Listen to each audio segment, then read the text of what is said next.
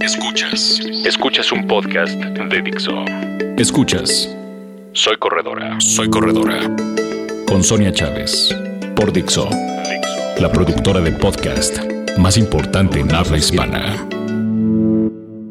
Hola amigos, es un gusto volver a saludarlos en otro podcast más de Soy Corredora aquí en Dixo. Y bueno, la verdad es que estoy muy contenta, ¿no? De, de todas las de todos los mensajes que he recibido por lo que estamos haciendo aquí. Y bueno, pues como también nos encanta ser parte de sus entrenamientos, de sus retos, de lo que ahora se han propuesto para este verano, pues vamos a platicar de una cosa que está muy de moda, que es correr un maratón. El 60% de los corredores mexicanos quiere correr un maratón en, en, su vida y la mayoría de ellos, de estos corredores, pues no tiene más que 3 o 5 años corriendo y ya o lo ha hecho o sueña con hacer un maratón. Entonces, bueno, se avecina el maratón de la Ciudad de México, una de las fiestas más grandes en el país y obviamente pues queremos este platicarte hoy de qué es lo que le pasa a tu cuerpo cuando corre un maratón. Lo primero que tienes que saber es que correr un maratón es una distancia que requiere por lo menos 18 semanas de entrenamiento específico. ¿A qué se refiere esto? Bueno, que tienes que invertir al menos una hora diaria este de entrenamiento más tu distancia larga que es este que a veces te va a llevar de dos hasta tres horas de entrenamiento. Entonces sí es un, un reto fuerte sí es un reto que implica muchísima disciplina y es un reto que implica sobre todo estar muy eh, muy comprometido no con el entrenamiento. Eh, se dice que mínimo tienes que correr a la semana entre 60 y 70 kilómetros para poder terminar bien un maratón.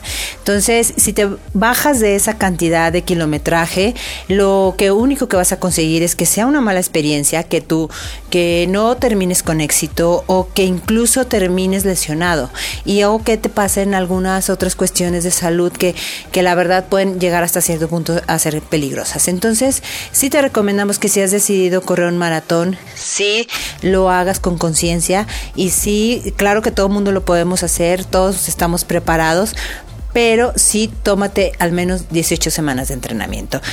Pero para pues seguir platicando de este tema, yo les quiero contar un poco qué es lo que los estudios científicos han arrojado sobre lo que le pasa a tu cuerpo cuando corre 42 kilómetros. Escuchas, escuchas. Soy corredora. Fixo.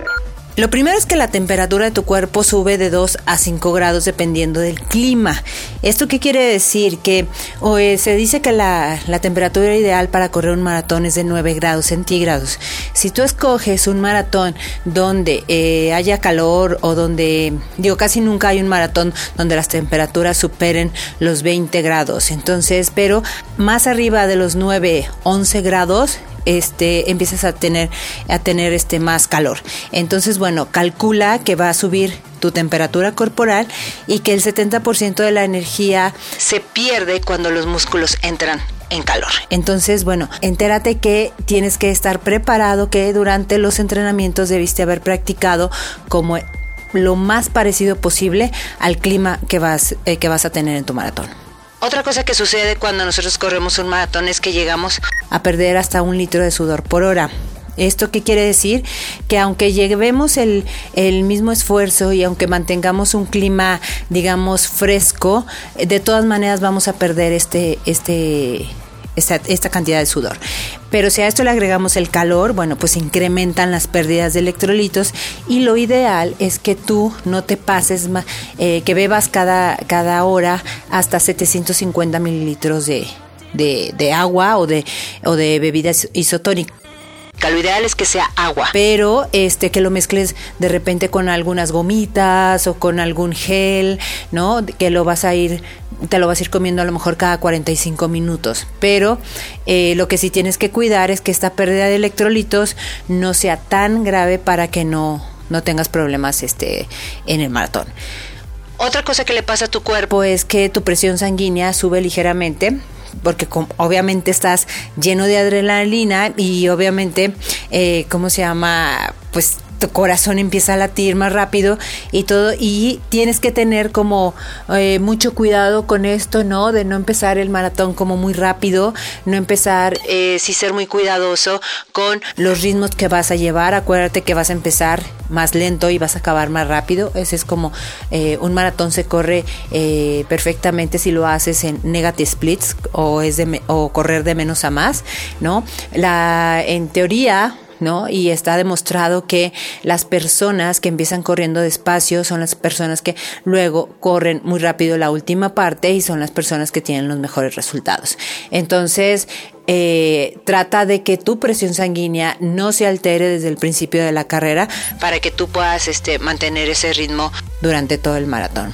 Otra cosa que le pasa a tu cuerpo es que, bueno, vas a quemar por lo menos entre 2.000, 2.500 calorías para el caso de las mujeres y, entre, y los hombres pueden quemar hasta 3.500. ¿Esto qué quiere decir? Dependiendo de las horas que duraste corriendo, dependiendo del, esfuerzo que hiciste, eh, es la cantidad de calorías que vas a quemar. Entonces, por eso es muy importante tres días antes del maratón tú hagas una carga de carbohidratos donde el, 80% de tu ingesta calórica pues sean ellos, ¿no? Sean carbohidratos sobre todo eh, carbohidratos complejos, ¿no?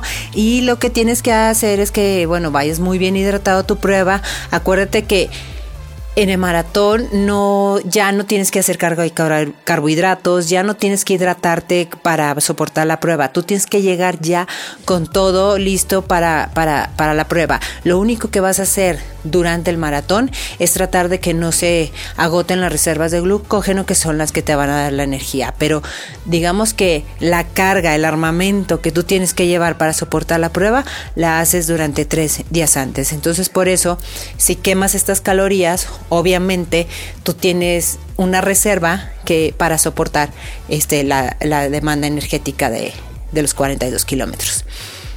Otra cosa que le pasa a tu cuerpo es que, bueno, tus pulsaciones van a aumentar paulatinamente, ¿no? Y este, ¿cómo se llama? Y pueden llegar a, subir hasta 180 pulsaciones por minuto.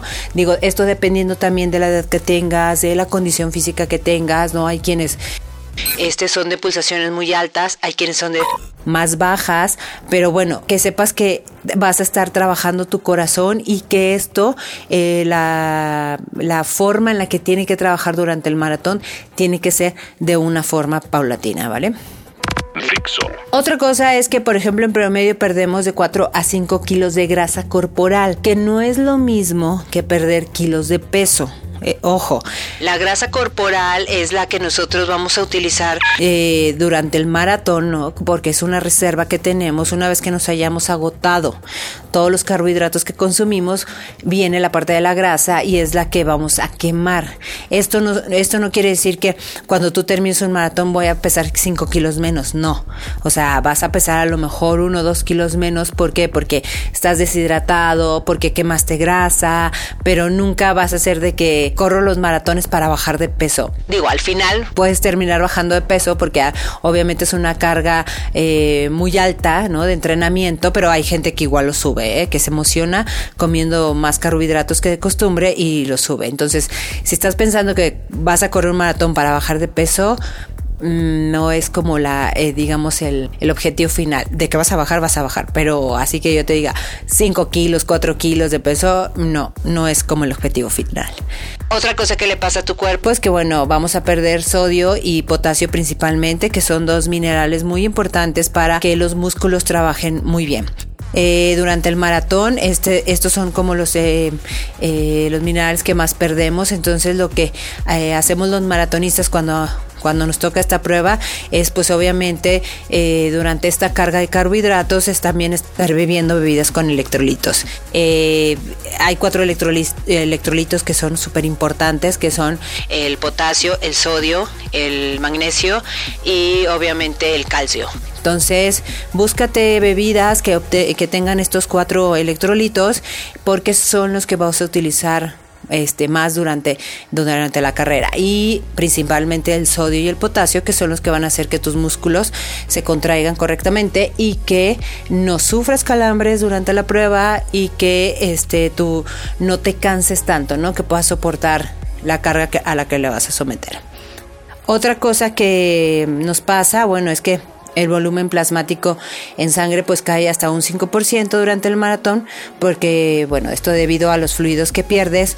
Y esto qué quiere decir que tu corazón se ve forzado a trabajar más duro para transportar la sangre. Entonces qué quiere decir con esto que tienes que hacer entrenamientos en altura que tienes que hacer eh, cambios de ritmo durante el entrenamiento. Para qué para que tu corazón esté preparado para este momento donde va a tener que trabajar más rápido para poder transportar la sangre. Entonces es importante que por eso hagas tus distancias largas. ¿Por qué? Porque ahí vas a, acostumbrar a tu corazón a lo que, a lo que viene, ¿no? Entonces, eh, eh, sí es como básico que tus carreras largas sean por lo menos de 20, 25 kilómetros para que tú puedas soportar esto.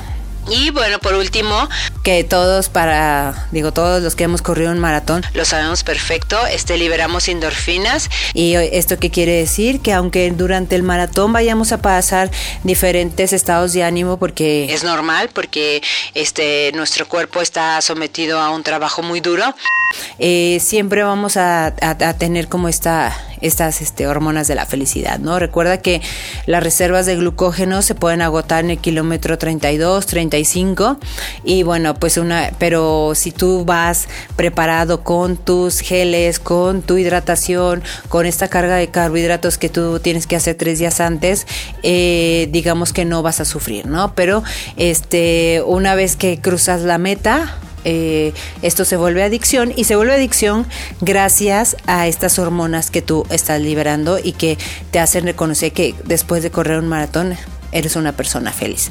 Entonces, bueno, yo la verdad es que los invito a que si quieren probar el maratón o al menos una vez en su vida lo hagan porque es una experiencia súper enriquecedora y, y yo llevo cinco, pero y que si me preguntan que si volveré a correr otro, sí, porque aunque son duros, aunque son difíciles, sobre todo mentalmente, porque es una parte que luego vamos a platicar de eso, eh, es un, es un reto súper importante y, es un, y es un reto que la verdad eh, cambia la vida de muchas personas. Entonces, ahora que viene el maratón de la Ciudad de México, yo sí les recomiendo que eh, se preparen sobre todo la, no solo la parte física, sino la parte mental, porque esa es la que va a hacer que ustedes cierren con mucha fuerza durante el maratón.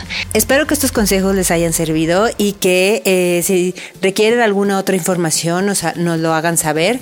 Ya saben cuáles son nuestras líneas de contacto, que es arroba soy corredora. Eh, en Facebook es Soy Corredora y www.soycorredora.com. Yo soy Sonia Chávez y espero que nos escuchemos la próxima semana en otro podcast más aquí en Dixo. Dixo presentó Soy Corredora, Soy Corredora con Sonia Chávez.